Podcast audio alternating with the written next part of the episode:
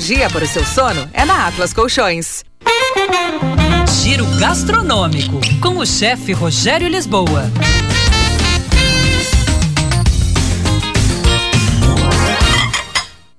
Olá, pessoal. Chegada do inverno, sopa de ervilhas. Os franceses servem em bistrôs, bares, restaurantes e na dispensa sempre tem os ingredientes para se fazer em casa. Você pode usar ervilhas frescas, em lata ou até aquelas congeladas que vêm em saco. Como ervilha e manteiga combinam, elas vão ser refogadas exatamente na manteiga, para dar aquele saborzinho gostoso que você conhece. A Potage Saint-Germain leva o nome de um bairro de Paris. Leva ainda cebola bem picadinha, creme de leite, sal, pimenta do reino moída na hora e bacon em cubinhos, ou pode ser também croutons para servir. Você vai refogar a cebola na manteiga, já dá para sentir aquele aroma subindo, né?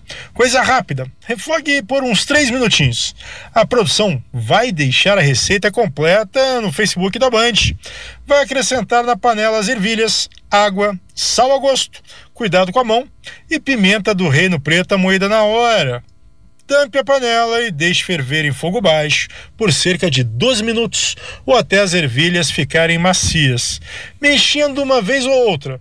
Se precisar acrescentar mais água para não grudar no fundo, acrescente.